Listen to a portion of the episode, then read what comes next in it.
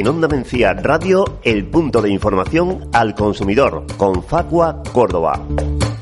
El punto de información al consumidor funciona durante dos días del mes en la Casa de la Cultura Juan Valera. Tiene prevista una próxima visita para el viernes 22 de marzo de 10 a 1 y concretamente hoy vamos a hablar de algunas de las recomendaciones que realizan desde este punto en materia de reparación de vehículos. María Carreño nos ofrece algunos consejos en función de las consultas más planteadas al respecto. Comienza informándonos de a qué talleres podemos llevar o no un coche a reparar. La escuchamos desde el PIC de Doña Mencía. nosotros cuando tenemos un defecto en los vehículos solo tenemos obligación de, llevarlo al taller oficial de la marca cuando éste se vaya a realizar eh, dentro de la garantía cubierta por el vehículo. En caso contrario, si, no tenemos el, vehículo cubierto por la garantía, podemos elegir el taller que, queramos para llevar el, el coche, tanto para la reparación como para el mantenimiento. Si una persona compra un coche y a las pocas semanas empieza a dar problemas, ¿cómo puede reclamar? Lo primero que tiene que hacer es dejar constancia por escrito de ese problema que está teniendo, porque se puede encontrar que no le, que cuando lleve el vehículo al taller no le den ningún documento, no le hagan resguardo de depósito. Entonces, para evitar problemas en un futuro, lo mejor, lo recomendable es plantear la hoja de reclamaciones allí mismo y dejar constancia por escrito del problema que se está presentando.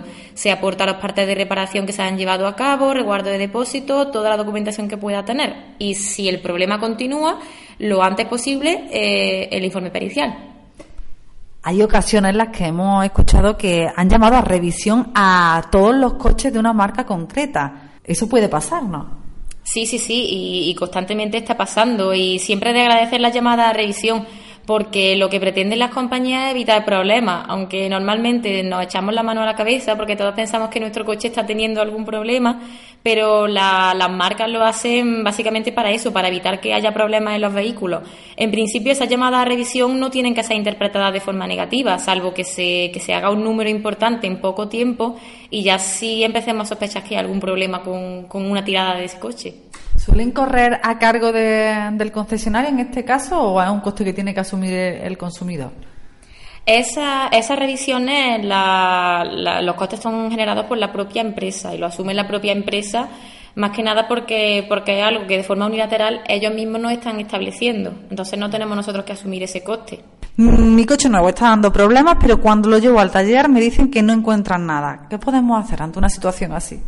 En este caso tendríamos nosotros que realizar un diagnóstico de la avería. Si no se refleja por parte del, taller la avería que está teniendo el coche, sería cuestión de solicitar un peritaje del mismo. Cualquier profesional puede realizarnos un informe pericial y ya con ese informe pericial nosotros acudir al taller. Tras haber pasado la revisión oficial de un coche, comprobamos que no han reparado el fallo que tenía y al llevarlo de nuevo al taller quieren cobrarnos de nuevo por el arreglo. ¿Eso pueden hacerlo?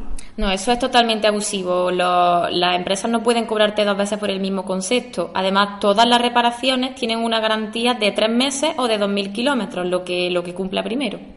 Y bueno, en cuanto a los coches de segunda mano, ¿tienen garantía? Claro, los coches de segunda mano también tienen garantía. Lo que sí puede ser pactada es por un plazo inferior al de dos años que nos encontramos en los vehículos nuevos, pero esta nunca puede ser inferior al periodo de un año. La garantía de un coche nuevo es de dos años, eso está establecido por el Real Decreto 1 2007. Además de esta garantía legal, normalmente las marcas suelen ofrecer una garantía comercial eh, normalmente de ampliación de tres años, ampliación de cinco años, sobre todo para, para conseguir mayores ventas. Si llevamos el coche a un taller, ¿nos puede reparar una avería distinta a la que le hemos indicado sin nuestro consentimiento o debe informarnos?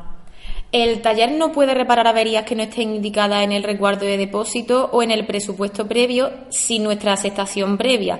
En el momento que ellos hayan detectado que hay algún otro problema que no aparezca en ese resguardo, en ese presupuesto, nos tienen que informar a nosotros. Entonces nosotros sí tenemos que dar nuestro consentimiento de manera expresa.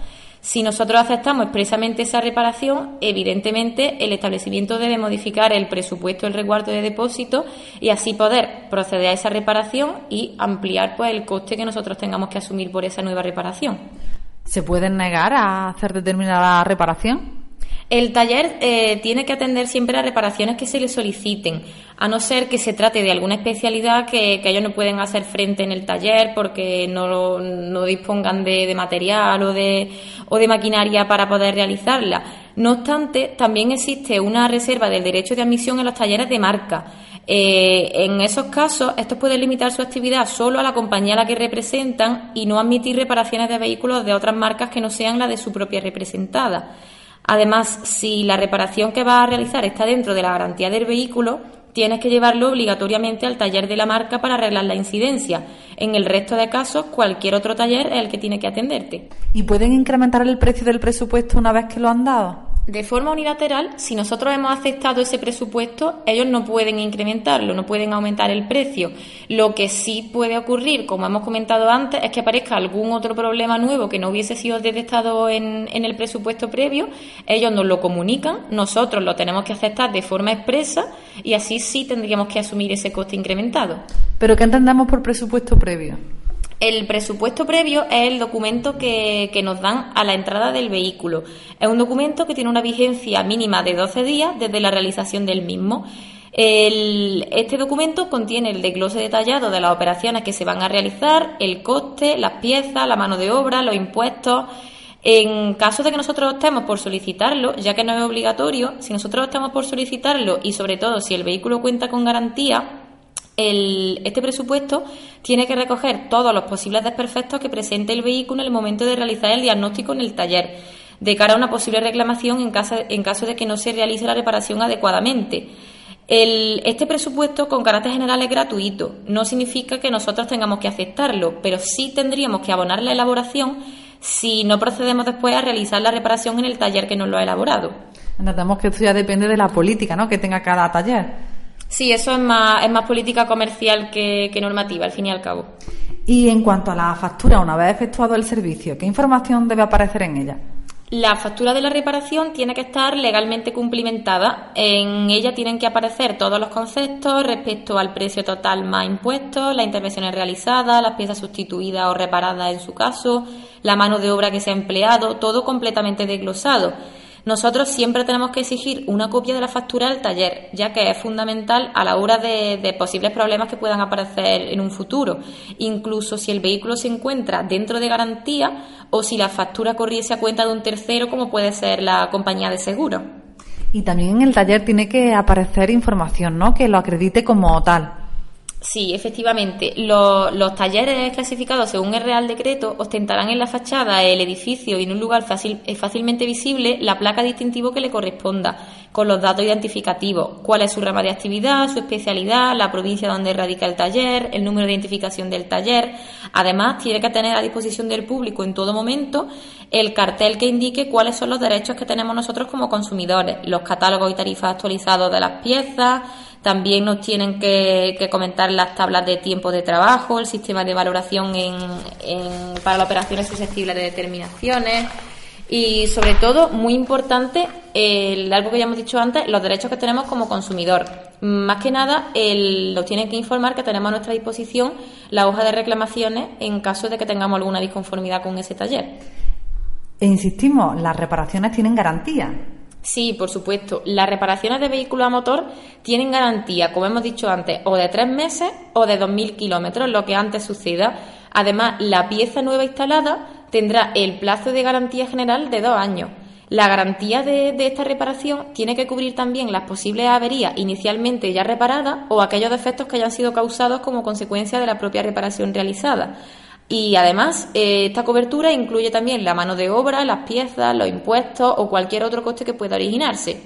¿Al reparar una avería pueden usar piezas de segunda mano?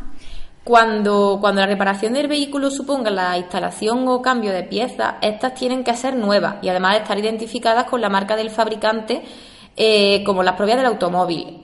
Pero, sin embargo, puede darse la circunstancia de que si el usuario lo autoriza expresamente, y siempre que no haya repuesto en el mercado otras necesidades, el taller puede reemplazar la pieza con una de segunda mano o repararla ya instalada, siempre que esté garantizada por el establecimiento y, como hemos dicho, tiene que estar autorizado expresamente por nosotros. Tenemos que tener en cuenta que el uso de las piezas de segunda mano no se puede usar siempre, tiene algunas limitaciones. Por ejemplo, el taller nunca podrá emplear elementos ya usados en reparaciones que tengan que ver con la dirección, los frenos o la suspensión del vehículo, más que nada por motivo de seguridad. Antes hemos hablado también de, del resguardo de depósito. ¿Ese documento qué es? El resguardo de depósito es el documento obligatorio que tenemos que exigir nosotros a la hora de entregar el vehículo, porque este es el que demuestra que nosotros hemos dejado en el taller tal vehículo para reparación de determinados defectos y en el mismo documento se tiene que contener el nombre y domicilio del usuario, la razón social del establecimiento, la identificación del vehículo, la descripción de lo que nos van a reparar a nosotros, la fecha prevista de entrega y, en su caso, los gastos de custodia en caso de que no se proceda a la retirada en el tiempo establecido. En el caso de que exista un presupuesto previo vigente, este hace las veces de resguardo de depósitos siempre que señale el contenido que anteriormente hemos dicho. Y recordemos que igual que con cualquier servicio que se nos presta, pues está la posibilidad abierta de reclamar. Sí, por supuesto. Si tenemos un problema respecto a este asunto, nosotros en el mismo taller con el que tenemos la disconformidad tenemos que pedir la hoja de quejas y reclamaciones, concretar la incidencia en el mismo, ya que en caso de que la controversia no se resuelva, ese documento será el que nos sirva a nosotros para continuar con el trámite posteriormente en la Administración. Bueno, pues sobre la reparación de vehículos, el servicio que ofrecen los talleres. Estamos hablando hoy en esta sección que tiene el punto de información al consumidor de Doña Mencía. Siempre optar por talleres que muestren esa acreditación a la que hacía referencia porque es lo que nos garantiza que son talleres oficiales como tal. Pues sobre todo estamos hablando hoy en el punto de información al consumidor que recordemos volverá el día 22 de marzo. Nos ha atendido hoy Mari Carreño, técnica del punto de información al consumidor en nuestra localidad. Muchísimas gracias. Gracias a ti, Bárbara. Un saludo. En Onda Mencía Radio, el punto de información al consumidor con Facua Córdoba.